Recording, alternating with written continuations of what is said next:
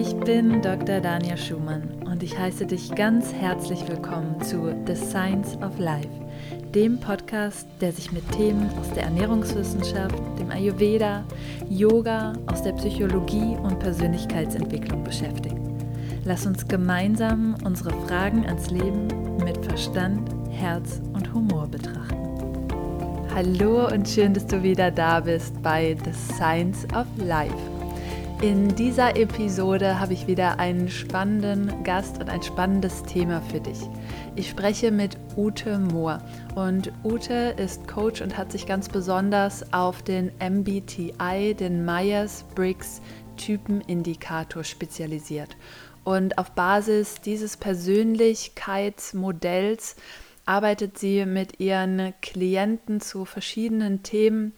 Und besonders interessant ist hier eben auch Zusammenarbeit im Team, aber eben auch als Einzelunternehmer sind wir geeignet, ein Business aufzubauen. Wie ähm, wirkt sich der MBTI und unsere Persönlichkeit eben im auch privaten Umfeld aus? Wie beeinflusst das unsere Beziehung und es ist ein wirklich sehr interessantes Feld und deckt sich in vielerlei Hinsicht mit vielen Aspekten, die wir auch im Ayurveda finden, zu den Persönlichkeitsaspekten der drei Doshas Vata, Pitta und Kapha. Und genau darüber spreche ich mit Ute. Zum einen erstmal erfährst du, was ist überhaupt der MBTI? Ähm, was sind da diese Buchstaben, aus denen er sich zusammensetzt und da darüber eben auch die Persönlichkeitsanteile beschreibt und wie können wir den spezifisch nutzen, um eben in unserem Privatleben, aber auch in unserem Berufsleben damit zu arbeiten und vor allen Dingen auch unsere persönlichen Stärken zu finden und zu betonen. Denn wir alle haben unterschiedliche Präferenzen. Wir alle haben eben unterschiedliche ja, Stärken, Geschenke, die wir mitbringen, die uns ja Dinge leicht von der Hand gehen lassen. Und genauso ist es eben auch im Ayurveda. Ich habe mit einer indischen Psychologin an einem Forschungsprojekt zusammengearbeitet, die wirklich auch diese Bestimmung der Doshas auf der mentalen Ebene besonders genutzt hat, um herauszufinden, in welchem Arbeitsumfeld jemand besonders floriert, sich besonders ausdrücken kann und besonders gut geeignet ist. Und ähm, diese Psychologin hat besonders mit Studenten äh, gearbeitet oder beziehungsweise auch Menschen, die genau vor der Entscheidung standen, auch ihr Studium zu beginnen entweder welche Studienwahl gut ist oder auch nachher zu schauen, welches Berufsumfeld wirklich geeignet ist. Und dazu kennen wir nicht nur die Doshas Vata, Pitta, Kapha, sondern auch die drei mentalen Eigenschaften, Gunas genannt, Sattva, Rajas, Tamas. Vielleicht hast du davon auch schon mal etwas gehört. Da möchte ich jetzt nicht zu tief drauf einsteigen, aber das sind auch noch mal Komponenten, die sich auf unsere Persönlichkeit bzw. auf unsere ähm, Denkstrukturen auswirken. Dieses Interview soll erstmal um den MBTI mit dem Fokus gehen und natürlich dann auch vernetzen wir das Ganze wieder ähm, mit Hinblick auf den Ayurveda. Ich möchte nicht so viel verraten, sondern ich heiße jetzt erstmal Ute Mohr willkommen zum Science of Life Podcast und wünsche dir ganz viel Spaß beim Anhören des Interviews. Ja, hallo liebe Ute, schön, dass du heute da bist für den Podcast mit mir zu einem ganz, ganz spannenden Thema, was mich ja generell ähm, als Überbegriff sehr bewegt, und zwar die Persönlichkeitsentwicklung. Ja, erstmal willkommen. Ja, vielen Dank für deine Einladung. Freut mich ja sehr. Und vielleicht äh, starten wir noch mal ein bisschen damit ins Thema, wie ähm, deine Arbeit sich gestaltet, wer du bist und was du konkret machst. Mhm. Okay, ja. Also ich selber bin als Coach und Trainer tätig und in dieser Rolle bin ich heute auch hier. Ich ähm, coache Einzelpersonen und auch Gruppen in Unternehmen, aber eben auch in individuellen Gesprächen. Bin in diesem Rahmen seit ungefähr zwei Jahren jetzt auch selbstständig, habe das aber auch vorher schon in einem größeren Unternehmen immer wieder ähm, gemacht für Teams, für Management-Teams eben und auch für Einzelpersonen. Und äh, ja, das ist etwas, was mich persönlich auch schon lange begeistert und motiviert und auch schon sehr, sehr lange begleitet. Und dass es mich so lange begleitet, das sehe ich selbst auch schon darin, dass ich neben meinem Informatikstudium, das ich damals gemacht habe, und das ist jetzt auch schon 30 Jahre her, ähm, auch Psychologie im Nebenfach hatte, weil mich diese Kombination eben Mensch und wie arbeitet der Mensch und wie arbeitet der Mensch auch in einem Unternehmen und auch in seinem, wie agiert er im Leben, schon immer extrem interessiert hat. Ja, super spannend. Und was das Besondere ist bei dir, du hast eine ähm, ganz äh, spezielle Weiterbildung und zwar in dem Myers-Briggs ähm, Persönlichkeitstest oder Coaching und genau darüber wollen wir heute ja auch reden. Und zwar wollen wir das ähm, zum einen erstmal uns anschauen, was ist das überhaupt? Da wirst du uns gleich nochmal mehr zu sagen. Aber zum anderen auch, was hat das ähm, für Zusammenhänge mit den Doshas im Ayurveda? Weil wir haben da festgestellt, wir haben uns gegenseitig gecoacht, ähm, dass da diese zwei Konzepte wirklich ähm, sehr viele Parallelen ähm, haben, auch wenn es nicht eins zu eins übertragbar ist, aber generell natürlich das Thema Archetypen eigentlich sich vielleicht so durch alle ähm, Persönlichkeitsentwicklungstheorien ähm, auch äh, zieht. Und genau, dazu später mehr, aber vielleicht starten wir jetzt erstmal damit, was ist eigentlich dieses Myers-Briggs-Modell? Meyer-Briggs-Typenindikator oder zu Englisch auch oft sagt man MBTI, MBTI geschrieben. Ja, das ist ein Persönlichkeitsinstrument, das damals von den beiden Frauen Katharina Briggs und ihrer Tochter Isabel Briggs-Myers entwickelt wurde. Und es basiert auf den Theorien der Persönlichkeitstypen des Schweizer Arztes und Psychoanalytikers Carl Gustav Jung. Die haben das vor dem Zweiten Weltkrieg entwickelt.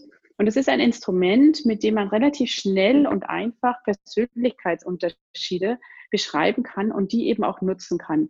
Sei es in dem Zusammenspiel mit anderen Menschen, aber sei es eben auch vor allem für sich selbst wenn es um die eigene Entwicklung der eigenen Persönlichkeit geht. Dieses Tool, der Meyer-Briggs Typenindikator, hilft letztendlich dazu, sich seiner selbst besser bewusst zu werden. Ja, und das, ich, ich empfinde das immer so ein Stück weit als einen ganz wichtigen Baustein oder einen sehr wertvollen Baustein auf dieser Reise zu sich selbst. Auf dieser Reise zu sich selbst und letztendlich auch mehr Selbstbewusstsein. Und mit Selbstbewusstsein meine ich jetzt wirklich, wenn man diese Wörter mal zerlegt, dieses, ich bin mir bewusst über meiner selbst, was mich treibt, wie ich mich verhalte in bestimmten Konstellationen und wie ich mich vielleicht auch weiterentwickeln kann. Ja, das ist wirklich ähm, eine Frage, glaube ich, die sehr viele ähm, interessiert und natürlich auch diese Frage, wer bin ich, was macht mich aus und wir alle sind Individuen und ich glaube, es ist auch so wichtig, eben sich diese Frage zu stellen und erstmal zu verstehen, ähm, wie wir in dieser Welt ähm, oder wie wir auch mit dieser Welt interagieren. Und ja. da finde ich den, ähm, ja, Myers-Briggs-Typenindikator wirklich sehr hilfreich, um genau dieses Verständnis zu schaffen. Denn oft ist es einem selbst gar nicht so klar, auf welcher Basis man bestimmte Entscheidungen trifft, ähm, welche inneren Werte da eine Rolle spielen oder beziehungsweise sind wir eher datengetrieben, sind wir eher Emotionen, unsere, basieren unsere Entscheidungen eher auf ähm, Emotionen. Und da kannst du uns vielleicht noch mal so ein bisschen mehr zu sagen, wie uns das so im alltäglichen Leben eigentlich ähm, ja, beeinflusst. Ja, gerne. Und ich würde dazu die Zuhörer einladen, mit mir ganz kurz einen kleinen Test zu machen. Und das kennt vielleicht auch jeder. Und zwar, wenn wir einfach mal hergehen und die Arme vor unserem Körper verschränken. Und wenn wir das machen, werden wir feststellen, wir machen das alle auf eine gewisse Art und Weise. Und wenn ich jetzt jeden bitte, dieses Arme verschränken vor dem Körper genau mal andersrum zu gestalten, es andersrum zu machen. Also der Arm, der unten war, kommt nach oben und der, der oben war, kommt nach unten. Und wenn wir das machen oder auch gemacht haben, dann stellen wir fest, uh, das andersrum zu machen ist jetzt aber schwieriger. Das andersrum zu machen kostet uns ein Stück weit mehr Konzentration. Das geht nicht so automatisch, wie es so zu machen, wie wir es schon immer gemacht haben. Das kostet uns vielleicht ein bisschen mehr Energie, aber es geht auch. Wir können das. Wir können das auf die eine oder andere Art machen. Und das ist auch genau das, was dem Meyer-Briggs-Typenindikator oder beziehungsweise dem Modell der Persönlichkeitstypen von Carl Gustav Jung zugrunde liegt. Wir alle haben unsere Präferenzen, unsere bevorzugte Seite, unsere bevorzugte Art, etwas zu tun. Die geht automatisch, wir brauchen nicht so viel Energie, wir brauchen nicht so eine hohe Konzentration.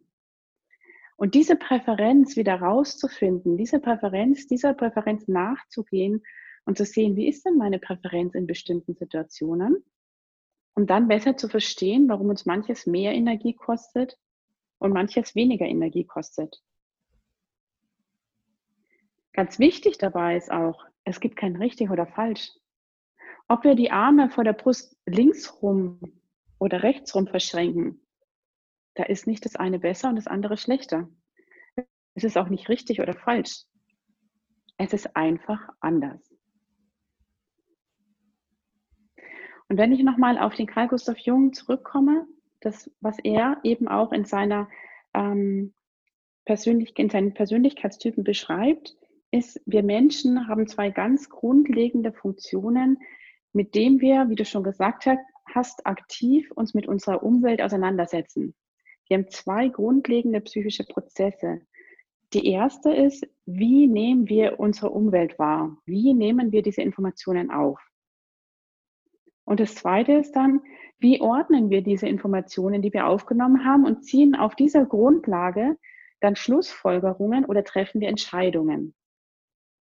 Also auf der einen Seite, wie nehmen wir wahr? Und auf der anderen Seite, wie treffen wir unsere Entscheidungen? Und dieses Wie zu verstehen, was es da für Unterschiede gibt, ob wir die Arme links rum oder rechts rum verschränken, genau um das geht im MBTI, im Meyer-Briggs-Typenindikator. Ja, super spannend. Und ähm, wer vielleicht schon mal dieses Myers-Briggs gehört hat oder sich da so ein bisschen mit auseinandergesetzt hat, der weiß, da gehören viele lustige Buchstaben zu, beziehungsweise die Typen setzen sich aus den, aus vier verschiedenen Buchstaben zusammen. Und ja. da kannst du uns vielleicht ähm, nochmal mehr zu erzählen, wie diese Kombination von diesen vier Buchstaben zu, zustande kommen und was das für eine Aussage trifft. Mhm. Gerne. Also dann komme ich erst nochmal zur Theorie. Diese vier Buchstaben vom Meyer-Briggs-Typenindikator, die beziehen sich eben auf der einen Seite darauf, was ich gerade gesagt habe, diese zwei grundlegenden Funktionen. Wie nehmen wir Informationen auf und wie treffen wir Entscheidungen? Wie nehmen wir sie auf? Wir können sie aufnehmen, indem wir auf der einen Seite zuerst ähm, die Details sehen, dass wir wirklich immer erst Details sehen, im Hier und Jetzt sind, faktenbasiert, Informationen aufnehmen. Das ist eine Möglichkeit. Das wäre das sogenannte S im Meyer-Briggs, dieser Buchstabe S im Meyer-Briggs-Typen-Indikator oder steht auch für Sensing, Englisch Sensing, das sensitive Empfinden. Oder nehmen wir die Informationen auf über unsere Intuition. Wir sehen immer erst das große Ganze, wir stehen schon ein Fantasiebild, wir haben uns eine Vorstellungskraft, wir verstehen, was damit gemeint ist. Wir nehmen die, die Informationen über unsere Intuition auf. Das ist das N in Intuition kann man sich auch so vorstellen, als wenn man die Landschaft rausschaut und sagt, sehen wir zuerst die kleinen Blumen oder sehen wir zuerst die ganze Wiese? Ja, S oder N. Das war aber schon der zweite Buchstabe. Der andere Buchstabe, was ich auch schon gesagt habe, das war, wie treffen wir unsere Entscheidungen? Also treffen, die, treffen wir sie basiert auf Logik, auf Objektivität, untersuchen wir Ursache und, und Wirkung. So haben wir unpersönliche Kriterien und legen auch wirklich das Augenmerk auf die Aufgabe selbst dann ist es, steht es für den Buchstaben T, für Denken oder für Thinking. Oder aber, wenn wir diesen Prozess der Entscheidungsfindung durchlaufen, treffen wir unsere Entscheidungen eher, indem wir unsere persönlichen Werte anwenden. Wir wollen den Standpunkt der anderen verstehen, wir wollen Harmonie suchen. Wir legen unser Augenmerk eigentlich eher auf die Beziehung. Dafür steht das F für fühlen oder englisch auch Feeling.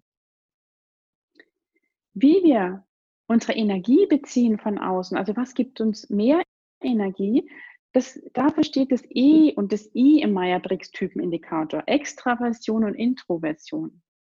Extraversion als das, dass wir sagen, wir ziehen es vor, die Dinge wirklich einfach auszuprobieren. Wir springen rein in eine Situation, wir handeln gerne oder schnell, sprechen es unheimlich gerne mit anderen durch und erhalten so unsere Energie, indem wir in Interaktion mit der anderen oder mit unserer Außenwelt gehen. Oder aber kriegen wir unsere Energie eher in der Introversion, dem I. Wir ziehen es also eher vor, zuerst zu überlegen, nehmen uns Zeit für die Reflexion, denken die Dinge durch wir halten unsere Energie eher dadurch, dass wir uns konzentrieren. Und der vierte Buchstabe, das ist J oder P. Im Englischen Judging für Urteilen oder P für Wahrnehmen. Da geht es darum, wie wir bevorzugt mit unserer Außenwelt umgehen. Also wollen wir Judging urteilen, dass Dinge möglichst schnell entschieden werden. Ja, wir mögen Pläne, wir wollen kontrolliert handeln, wir arbeiten sehr gern strukturiert und mögen auch diese geplanten Aktivitäten. Oder aber bevorzugen wir es mit der Außenwelt eher, dass wir uns die Optionen offen halten. Wir mögen die Flexibilität, wir reagieren ganz flexibel auf neue Situationen, passen uns den Veränderungen im Prozess an, sind eher spontan. Dafür steht das P. Was genau an Präferenz für den einen oder anderen, was genau die Präferenz für den einen oder anderen ist, das gilt eben genau dann mit einem entsprechenden Fragebogen und auch in einem Coaching-Gespräch herauszufinden und es auch für sich selber nochmal herauszufinden. Und das sind diese vier Buchstaben im Meyer-Briggs-Typindikator. Das ist EI, SN, TF oder JP. Das war aber jetzt relativ theoretisch. Ich möchte es mal ganz gerne an einem kleinen Beispiel festmachen. Wenn wir uns zum Beispiel auf das J und das P nehmen, ja, ich mag dieses Beispiel immer so gerne, vielleicht kennen das doch einige aus ihrer Beziehung, wenn es darum geht, was machen wir eigentlich am Wochenende? Und es steht im Raum, lasst uns am Wochenende ich will keine Schleichwerbung machen, aber sagen wir mal zum Ikea fahren. So. Der eine fühlt sich pudelwohl, wenn er weiß, am Samstag um 3 Uhr fahren wir dahin. Das ist wirklich total entspannend, weil er genau weiß, es ist 3 Uhr. Um 3 Uhr habe ich das geplant. Um 3 Uhr steht es in meinem quasi fiktiven Terminkalender. Da fahre ich dahin. Ich muss mich überhaupt nichts mehr weiter kümmern. Ich bin richtig entspannt. Ja? Für den anderen ist es so, oh Gott, Jetzt habe ich sogar am Samstag einen Termin und ich muss um drei Uhr fertig sein. Wie schrecklich ist das denn? Der ganze Tag konzentriert sich wie so ein Damoklesschwert, schwebt es über mir. Um drei Uhr muss ich da jetzt hin und es kostet ihn richtig Stress. Andersrum würde jetzt eben da die Aussage lauten, lass uns doch am Samstag zu Ikea fahren, irgendwann am Nachmittag. Dann fühlt sich der eine total entspannt und sagt, boah, irgendwann am Nachmittag, genau dann, wenn es mir reinpasst entspannen. Mehr brauche ich gar nicht, mehr will ich gar nicht, sonst fühle ich mich gegängelt, sonst fühle ich mich gestresst, das kostet mich Energie. Samstagnachmittag irgendwann, wenn es so reinpasst, perfekt. Der andere wiederum, der lieber die Uhrzeit hätte, der sitzt da, oh, was ist denn Nachmittag? Ja, das kann eins, zwei, drei, vier, fünf sein. Können wir nicht mehr genau ausmachen, welche Uhrzeit? Das kostet ihn richtig Energie, die ganze Zeit sich irgendwo im Kopf offen zu halten, dass er noch nicht weiß, wann genau sie dahin fahren werden. Und das wäre ein schönes Beispiel, wo man mal sehen kann, wie diese unterschiedliche Art und Weise, wie man bevorzugt mit der Außenwelt umgeht, sich auch ganz unterschiedlich niederschlägt, indem wir Menschen solche Termine ausmachen oder auch, wie sie vielleicht auch in einer Beziehung oder mit Freunden irgendwelche Termine vereinbaren. Ja, das ist sehr, sehr wichtig, glaube ich, auch wenn es so um die zwischenmenschlichen Beziehungen geht, aber auch sich einfach mal zu fragen, warum stressen mich bestimmte Dinge so? Es sind so Kleinigkeiten, wo man sich selber auch oft hinterfragt und denkt, ja, warum ist das jetzt so anstrengend, wenn ich einen Termin mit Klienten ausmachen muss, wenn ich einen Termin mit Freunden ausmachen muss?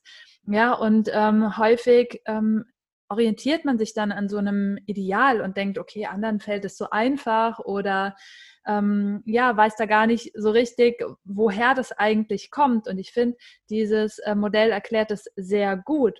Und auf der anderen Seite eben zeigt es auch sehr deutlich auf, wo Konflikte entstehen können. Und wir haben uns da köstlich amüsiert und zwar hatten wir beide nämlich das ähm, Beziehungsbeispiel eben auch, wie sehr man doch lieber ähm, Dinge bis auf den letzten Moment herausschiebt. Eben, das ist auch so eine Sache, möchte man lieber flexibel bleiben, ne, wie zum Beispiel mit der Uhrzeit und ähm, andere, die lieber strukturiert vorplanen. Wir haben da die Reise genommen.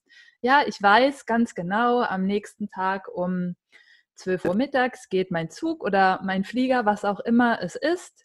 Und dann gibt es den Typ, ähm, ja, wo wir zum Beispiel unsere äh, Ex-Partner dazu zählen konnten, die eben gerne vorher fertig sind. Und nicht vorher ist nicht eine Stunde vorher, zwei Stunden vorher. Vorher ist am besten schon zwei Tage vorher. Da ist der Koffer schon gepackt, da ist schon der Reiseplan ausgedruckt ähm, und es gibt eben ganz viel Sicherheit.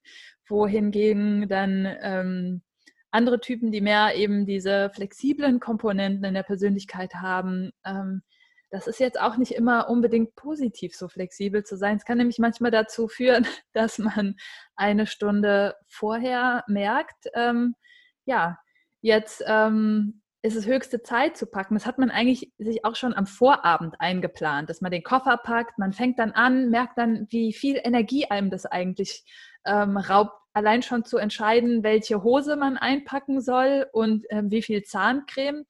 Und dann lässt man es irgendwie bleiben, was einfach so anstrengend ist. Und ähm, ja, endet dann darin, irgendwie kurz vor knapp alles in den Koffer reinzuschmeißen und so schnell wie möglich ähm, die Bahn, wo man natürlich nicht weiß, wann sie fährt und wann man rechtzeitig das noch schafft, in allerletzter Minute zu bekommen.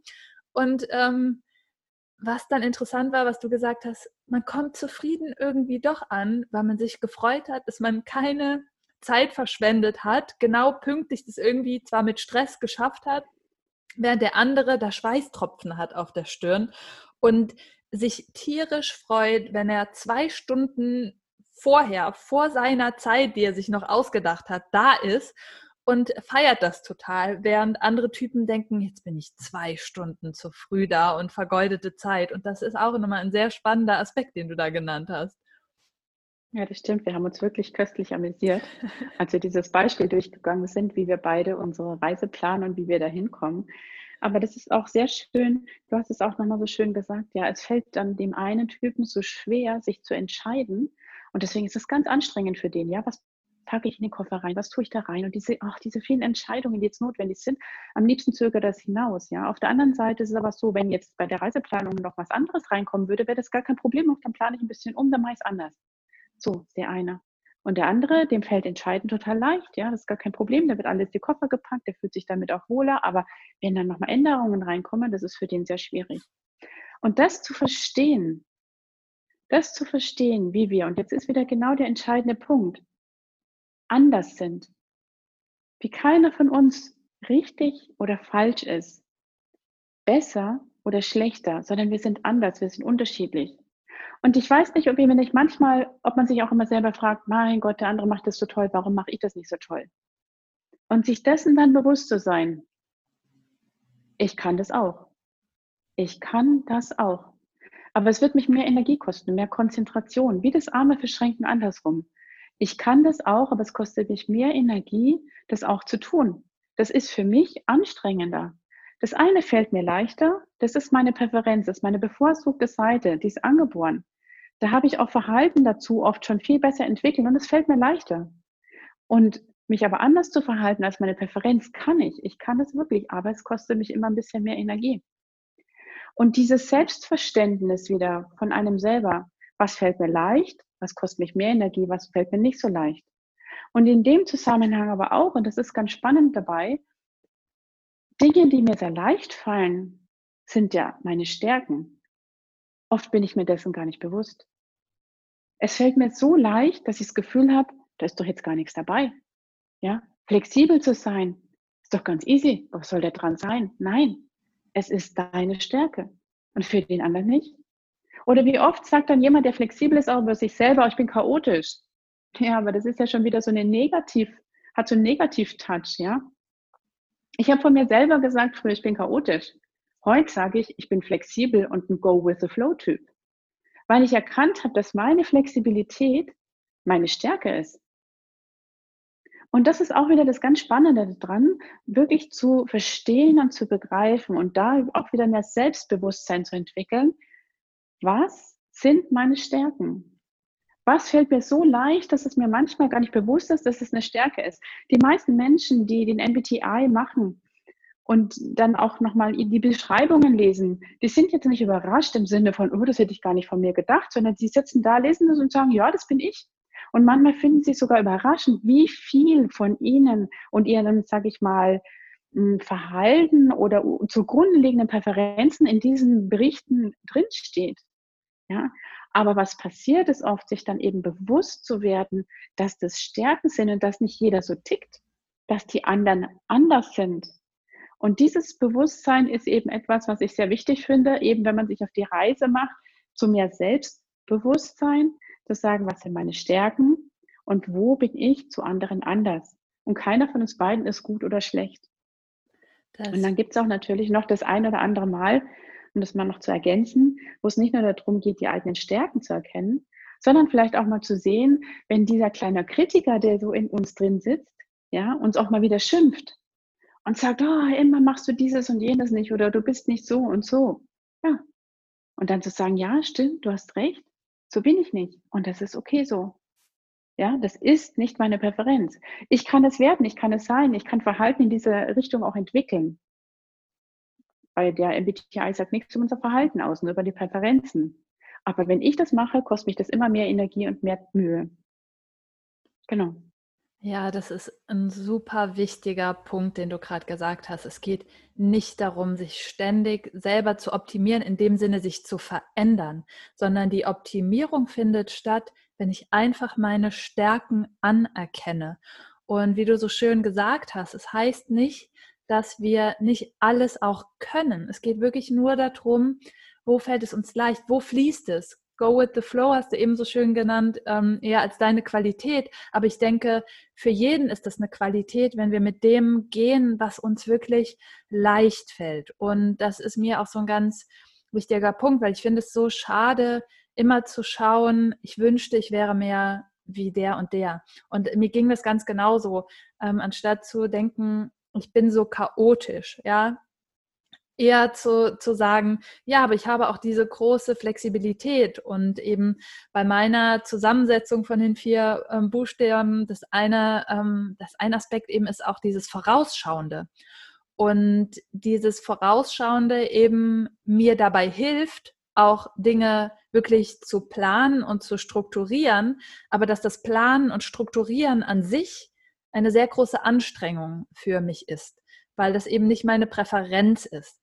Was aber dadurch sehr hilft und ähm, auch immer dann sehr zielführend ist, war eben dieses Vorausschauende, das oft schon eben, ja, mir das eben dabei geholfen hat, eben auch den, den Überblick über das große Ganze ähm, zu behalten, ja. Und da finde ich auch nochmal wirklich sehr spannend, diesen Switch im Kopf zu machen, zu sagen, das ist etwas, was wirklich mich einzigartig macht und mein Geschenk ist und was ich auch nutzen kann in der Arbeit, ähm, die ich tue, beziehungsweise auch in der Zusammenarbeit mit anderen. Wo ist der andere vielleicht stärker? Wo kann der mir vielleicht da eben noch mal eine neue Perspektive drauf geben oder vielleicht auch eben Aufgaben abnehmen in dem Sinne, wenn wir vielleicht gerade über Zusammenarbeit in Teams eben sprechen oder ähm, auch wenn du jetzt vielleicht zuhörst und du bist ähm, ein Freelancer oder du arbeitest mit anderen Freelancern zusammen, dann nochmal eben genau zu gucken, welche Teile sind es eben, die jemand anderes da vielleicht besser kann. Und das finde ich auch bei den Doshas eben so wichtig es geht nicht darum, dass Vata besser ist, weil das kreativ ist oder dass Pitta besser ist, weil es strukturiert ist oder Kapha besser ist, ähm, weil es so liebevoll ist. Es geht darum, dass wir Persönlichkeitsanteile haben, die ja quasi unser Geschenk sind, mit dem wir in unsere in diese Welt gekommen sind und ähm, Genau, da würde ich vielleicht jetzt noch mal so ein bisschen gerne mit dir zusammen drauf schauen, wie wir das vielleicht entweder noch mit ein paar Beispielen vernetzen können oder vielleicht schon mal in die Richtung gehen, das ähm, mit den Doshas äh, ein bisschen mehr zu vernetzen. Ich würde so gerne noch schnell ein Beispiel aufgreifen, weil du es so schön genannt hast, ist eben, weil du die Leute angesprochen hast, die vielleicht auch gerade sich ein Business aufbauen. Da geht es auch nochmal darum, welche Präferenzen habe ich und welche Präferenzen hat der andere. Ähm, und du hast es auch schon so schön genannt, ja wenn wir eine Präferenz, wir brauchen in der Regel, sag ich mal, um gute Entscheidungen zu treffen, um unser Business voranzubringen, von all diesen Seiten etwas, wie wir wahrnehmen, wie wir Entscheidungen fällen. Wir brauchen was von der Extraversion und Introversion. Wir müssen die Details verstehen, wir müssen das große Ganze zusammennehmen, wir müssen analytisch betrachten, wie entscheiden wir, aber auch eben sehen, wie passt das wieder zu den Menschen dazu. Und wenn wir uns mit anderen zusammentun, die genau die Gegenseite, die gegenteilige Präferenz von uns hat, haben, dann kann es unheimlich bereichernd sein. Ja, dann ist eigentlich genau das, dass wir uns wirklich ergänzen oder auch in Beziehungen. Oft am Anfang, ja, man, man findet den anderen so toll, weil er irgendwas an einem hat, was man selber nicht hat. Dieses Ergänzen. Und dann ist aber auch wieder der Punkt zu sagen, wie kann ich weiterhin bewahren oder beziehungsweise wie kann ich auch immer auf dieses Ergänzen, auf dieses Anderssein wertschätzen schauen und sagen, boah, ist das toll, dass du das große Ganze siehst, weil ich bin so ein totaler Detailmensch. Ja? Oder eben aber auch, man kann das eben auch ganz, kann ganz anders passieren, es kann negativ ausrutschen, dass es sagt, okay, du Korinthenkacker und der andere sagt, du bist ein Luftikus. Also dieses, wie man dann eben miteinander umgeht und sich dann ergänzt auf der einen Seite oder eben auch sagt, ich begebe mich nur mit Gleichen zusammen. Mit den Gleichen fällt es mir viel leichter, die haben die gleichen Werte, die gleichen Vorstellungen, aber uns fehlen dann auch wieder Sachen, die wir alle nicht so gut können ja, wenn wir irgendwie was vorwärts bringen wollen. Weil der eine ist gut im Brainstorming und Ideen generieren und der nächste ist eben gut darum, wirklich Details für Details irgendwas umzusetzen. Und in der Ergänzung werden wir dann richtig gut. Und das wollte ich jetzt nochmal ganz kurz ergänzen, weil du schon den Faden da aufgenommen hattest und du hast vor kurzem ja auch nochmal diesen Podcast gehabt mit der Sarah Sieringer, wie man ein Unternehmen aufbaut und das geht hier alles so Hand in Hand und das finde ich dann wieder ganz spannend daran, wenn man ja. auch in Teams reinschaut, wie jede Persönlichkeit tickt, wie man miteinander tickt, wie man kommuniziert miteinander, wie man diskutiert miteinander, wie man in Stresssituationen reagiert und all diese Dinge. Das passiert im Berufsleben genauso wie natürlich im Privatleben. Und das ist wirklich ein ganz super Beispiel, ähm, weil ich das äh, zufällig von der Sarah eben auch weiß, dass die dort an der Stelle, wo ich ein F habe, also dieses Feeling, das eben nicht auf rationalen Entscheidungen ähm, basiert. Die hat da ein T. Das heißt, die schaut da wirklich mehr ähm, auf Fakten basiert. Und ich glaube, das macht sie auch so gut in dem, was sie eben macht. Und das passt eigentlich perfekt zu ihrem beruflichen Profil. Und ich könnte jetzt entweder sagen, so, oh, nee, komme nicht mit den Zahlen. Wir haben das so schön diese Blackbox genannt, wo man dann halt nicht so gerne hinschauen will. Und das ist für den Feeling und äh, dieser Typ, der eher da auf, auf, der, auf Entscheidungen aus der Ebene basiert, das ist die Blackbox. Da möchte ich nicht hinschauen. Für sie ist das keine Blackbox, weil die macht das gerne. Für die ist das ganz logisch, dass das so aufgebaut ist. Und das finde ich so wertvoll in der Be äh, Zusammenarbeit, wenn du eben äh, sagst, ne, nicht dann zu sagen, oh, lass mich damit in Ruhe, braucht man nicht, sondern zu sagen, ja, es ist auch wichtig und ähm, danke, dass du mir hilfst, da hinzuschauen und was kann ich von dir lernen? Wie machst du das? Ja, ja und genau da so. eben aber auch sich bewusst zu sein, okay, das ist nicht meine Stärke. Wo kann ich da vielleicht nochmal ähm, ja auch schauen, wo das in meinem Team jemand anderes macht, aber ich muss es trotzdem verstehen. Ich muss verstehen, was ja. da passiert und worauf das ähm, basiert. Und da wird dann eben Zusammenarbeit auch leicht, dass man sich eben dann auch ähm, Perspektiven von anderen einholen kann. Und ähm, wie du auch eben das Beispiel gesagt hast mit den Details und dem großen Ganzen, ja, ähm, für den anderen ist das anstrengend, wenn derjenige immer auf den Details ähm, rumhackt. Aber wie wichtig das ist, weil dem entgeht nichts. Ja, ja, Schritt für Schritt für Schritt sorgt der dafür, dass das nicht nur ein Luftschluss Schloss bleibt in seiner Gesamtheit, in dem schönen Bild, sondern eben auch die konkreten Schritte enthält, wie man da hinkommt. Und das ähm, finde ich super toll. Das ist nicht nur im Business so, das ist in jeder Beziehung so, dieses wertschätzende, ähm, ja, und da, da hilft der, der MBTI einfach ganz toll, ähm, das zu verstehen. Und ähm, ich fand auch nochmal sehr interessant, ähm, was wir, wir haben uns ja ausgetauscht in diesem Coaching und gegenseitig eben zu der zum Ayurveda gecoacht und du mich eben zum MBTI. Da fand ich nochmal wichtig, zum einen, dass man zwar diesen Test online machen kann, dass es da aber nochmal ganz feine Unterschiede gibt und man da vielleicht nochmal mit einem Coach näher reinschauen sollte, weil sich da manchmal noch ein Buchstabe ändern kann und das ändert richtig viel. Es hört sich so an wie ein kleiner Buchstabe, aber das ist genauso wie im Ayurveda, ob ich jetzt Vata Pitta bin oder Vata Kapha, das ändert richtig viel.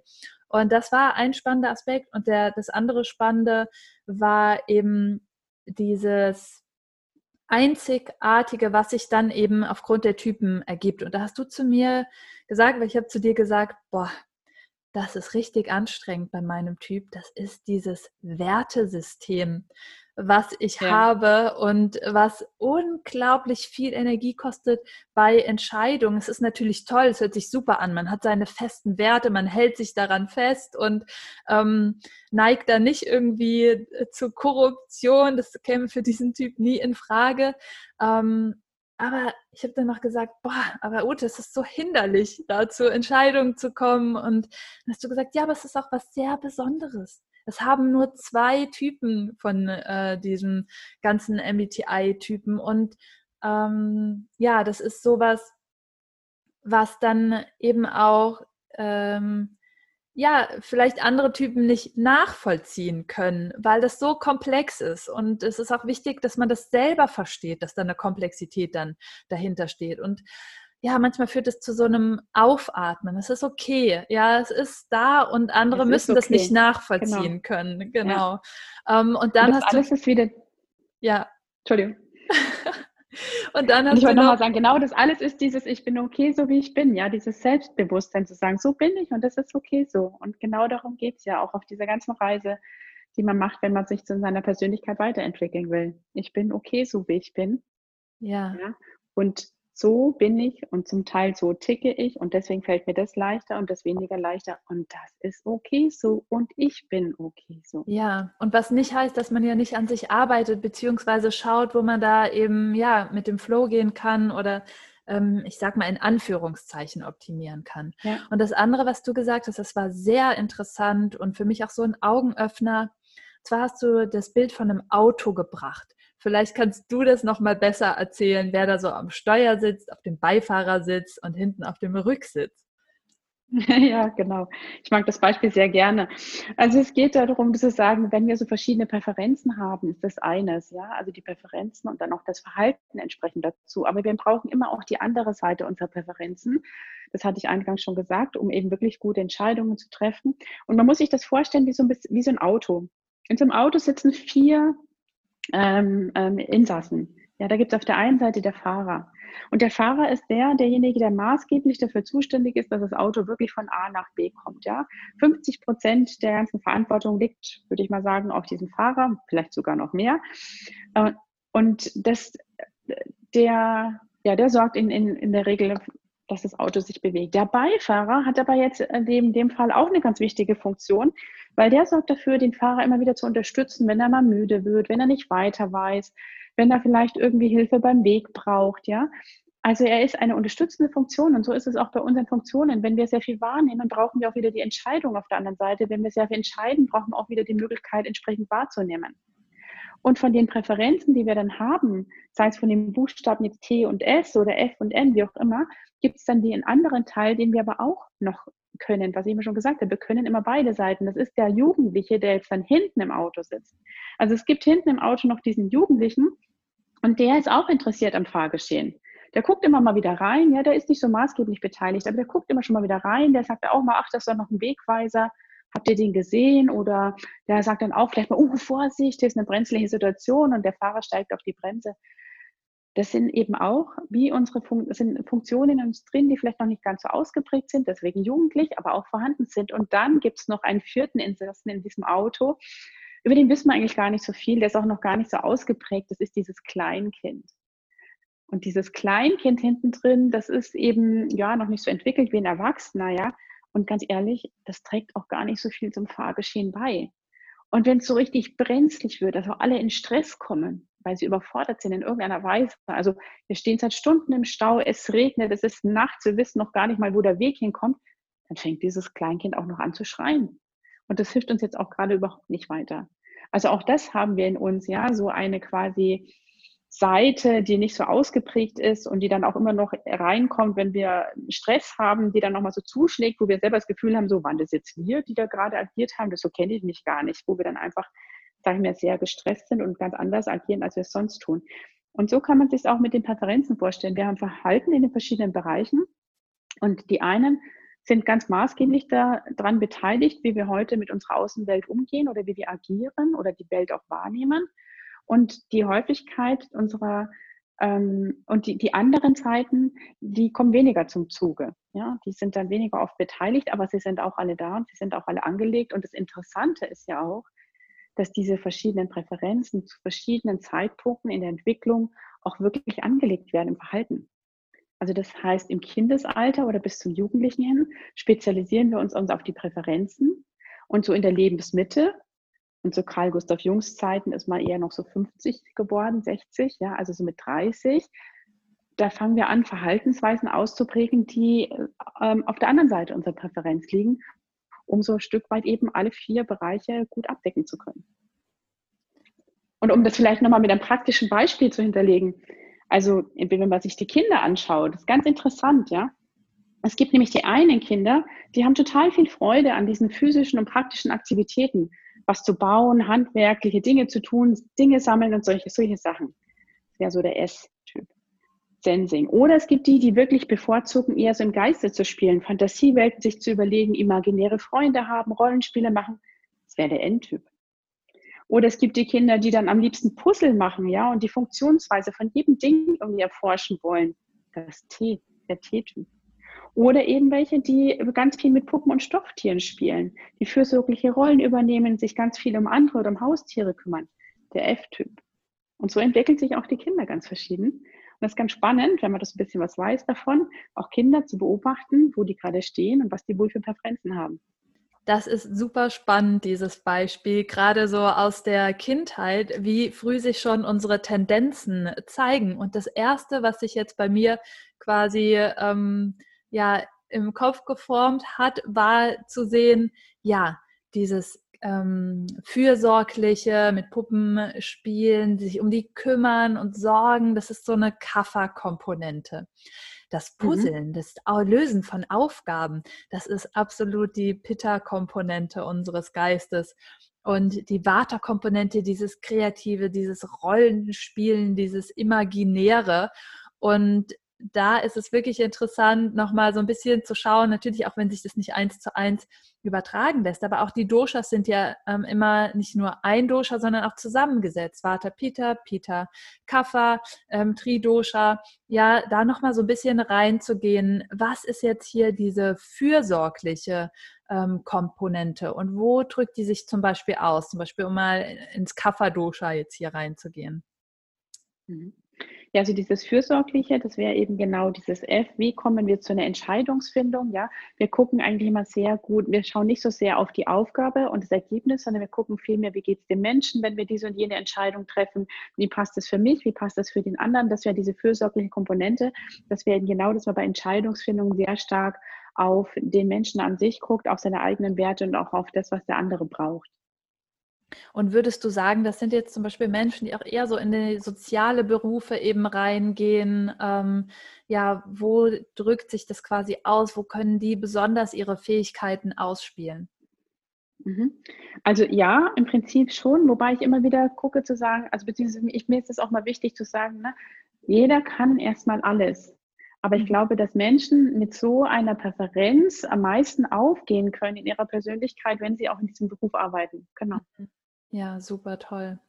Ähm, das nächste wäre eben dieses, ähm, ja, das Puzzle lösen, dieses analytische, das Pitta quasi, ähm, wenn wir da ähm, das Dosha stärker ausgeprägt haben in unserem Konstitutionstyp und dann idealerweise auch im, im Geist.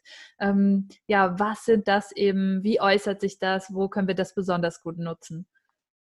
Mhm. Also das ist jetzt wieder aus dem MBTI kommend etwas, was wir hauptsächlich sehen, wenn eben auch wieder bei so Entscheidungsfindung, wenn wir die Sachen, die wir wahrgenommen haben aus unserer Umwelt, wenn wir die ordnen, wenn wir die nach analytischen Gesichtspunkten ordnen und sehr objektiv, das wäre das T im MBTI, T für Thinking oder Denken.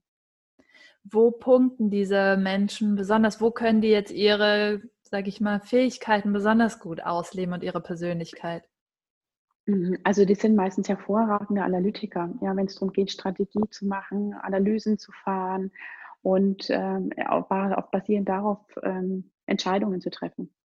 Ja, und das finde ich auch ein super spannendes Beispiel. Nochmal so vielleicht, um so Vata Pitta ähm, zu vergleichen. Ich gehe jetzt da gleich nochmal auf Vata ein oder du sagst uns da nochmal mehr, aber hier schon mal zu sagen, ja, ähm, es gibt Menschen, denen macht es so viel Spaß, die Zahlen zu analysieren, darauf eben zu gucken, wie sie Entscheidungen bauen, Excel-Tabellen zu bauen. Das macht manchen Leuten richtig Freude und das finde ich so spannend, ja. Ähm, Gerade jetzt alle, die zuhören, vielleicht, ähm, die sich da wiederfinden, aber auch die Leute, die sagen so, oh mein Gott, das ist mein absoluter Horror. Aber dass das eben so toll ist, dass wirklich da eine richtige Freude bei sein kann, ja, wenn man, wenn man das auslebt. Und das andere ist eben, ja, wo siehst du eben dieses Vata-Dosha im, im MBTI, dieses Kreative, dieses Imaginäre. Also kreativ und imaginäre, und das kann sich sowohl äußern, dass man das große Ganze sieht, aber auch im Detail sind Menschen, die dann wahrscheinlich ganz viel wahrnehmen, ganz viel aufnehmen. Und wenn es ja kreativ in die Zukunft gerichtet ist, dann wirklich daher, dass sie sagen, das wäre dieses N-Intuition, was immer sie wahrnehmen an Informationen von außen, wirklich ihre Intuition und ihre Fantasie wieder spielen lassen. Ja. Oder aber auch natürlich sehr viele Details aufnehmen. Auch das sind manchmal sehr kreative Menschen. Die nehmen ganz viele Details auf, puzzeln auch mit ganz vielen Details wieder was zusammen, können auch manchmal sehr künstlerisch in dem Bereich sein. Aber das Wahrnehmen ist das, was ihnen viel mehr Energie gibt, es ihre Präferenz ist, als jetzt Entscheidungen zu treffen. Ja, super schön und super spannend. Ich möchte noch, um es komplett zu machen, natürlich haben wir uns jetzt sehr auf die ähm, Stärken fokussiert, auch so ein bisschen mhm. darauf nochmal eingehen, was dann die Schattenseite sein kann. Das heißt, beim Vata-Dosha, eben du hast gesagt, in der Zukunft orientiert sein. Manchmal kann das aber auch viele Ängste auslösen. Das ist zum Beispiel so eine Vata-Komponente, da eben ähm, ja zu sehr in, in diese Zukunftsangst zu gehen oder sehr stark eben in den Gedanken, in diesem ähm, ja, Luftschloss vielleicht auch hängen zu bleiben. Beim Pita kann das sein, ähm, zu perfektionistisch vielleicht auch zu, zu werden, zu, zu rational. Und beim Kapha-Dosha, der eben sich auch vollkommen aufzugeben und auszubrennen in diesem Geben, in dieser, in dieser Fürsorge. Wie würdest du das da ähm, nochmal in Zusammenhang setzen? Mhm. Das ist auch genau nochmal das. Wir haben es vorher mit dem Auto schon, ich weiß nicht genau, ob das so gut rübergekommen ist, angedeutet, aber im Prinzip ist es auch nochmal so, wir haben unsere Präferenzen und wir brauchen auch immer ein Stück weit die andere Seite. Die andere Seite, also sprich, das zu tun oder auch ein Verhalten zu zeigen, wo wir nicht unsere Präferenzen haben, ist wichtig, damit wir ihr genau ausgleichen können, damit wir nicht zu sehr in ein Extrem gehen und zu sehr in ein Extrem fallen. Das hilft uns dann eben und genau das ist aber auch wieder genau der Punkt, der heute oder der stattfindet, wenn wir uns zu einer reiferen Persönlichkeit entwickeln. Dass wir das Verhalten oder Verhaltensweisen entwickeln, die nicht zu unserer Präferenz gehören, dass die auch die andere Seite ausgleichen können. Ja? Also wenn wir, wenn es darum geht, wo wird am meisten Energie frei, wo können wir uns am meisten selbst verwirklichen, fühlen uns am wohlsten, dann ist es im Bereich dessen, wo wir unsere Präferenzen haben.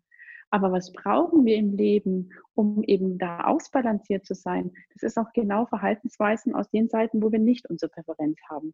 Und das ist auch das, was Carl Gustav Jung dem Modell auch schon immer zugrunde liegt und lag, dass beide Seiten wichtig sind und beide Seiten ihre Funktion haben und auch benötigt werden.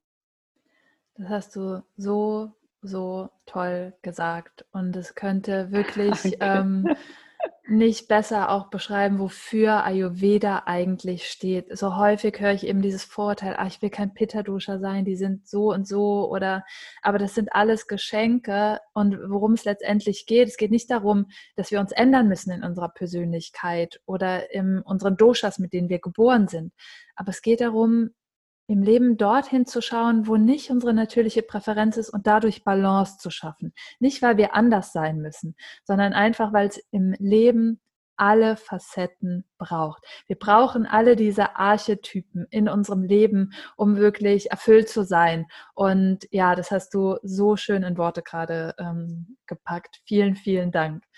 Ähm, Danke. Ich glaube, ich hoffe zumindest, dass wir den Zuhörern so ein wirklich schönes, ähm, ja, so einen schönen Einblick in die Persönlichkeitsentwicklung anhand von Ayurveda und des MBTIs eben geben konnten. Und ähm, hast du noch was, was du den ähm, Zuhörern nochmal mitgeben möchtest? Ja, habe ich. Ich habe hier so ein schönes Zitat. Ich mag das total gerne, auch gerade wenn man über MBTI redet. Und ich glaube, es passt auch ganz gut zu Dosha. Das heißt, jeder Mensch ist wie jeder andere Mensch, wie manch anderer Mensch und ist wie kein anderer Mensch. Und ich möchte das gerne am Schluss nochmal so mitgeben, weil ich das ganz wichtig finde, wenn wir über MDTI reden, wenn wir über Dojas reden. Das alles sind Modelle von uns Menschen und das wird unser Menschsein ja nicht gerecht. Das sind sehr komplexe Wesen. Es ist ein Modell, es sind gewisse Aspekte, die wir herausgreifen, die wir in ein Modell packen, damit wir uns gegenseitig leichter tun, uns zu verstehen, uns selbst zu verstehen, uns gegenseitig zu verstehen. Aber nichtsdestotrotz, wir haben Gemeinsamkeiten wie an, mit anderen.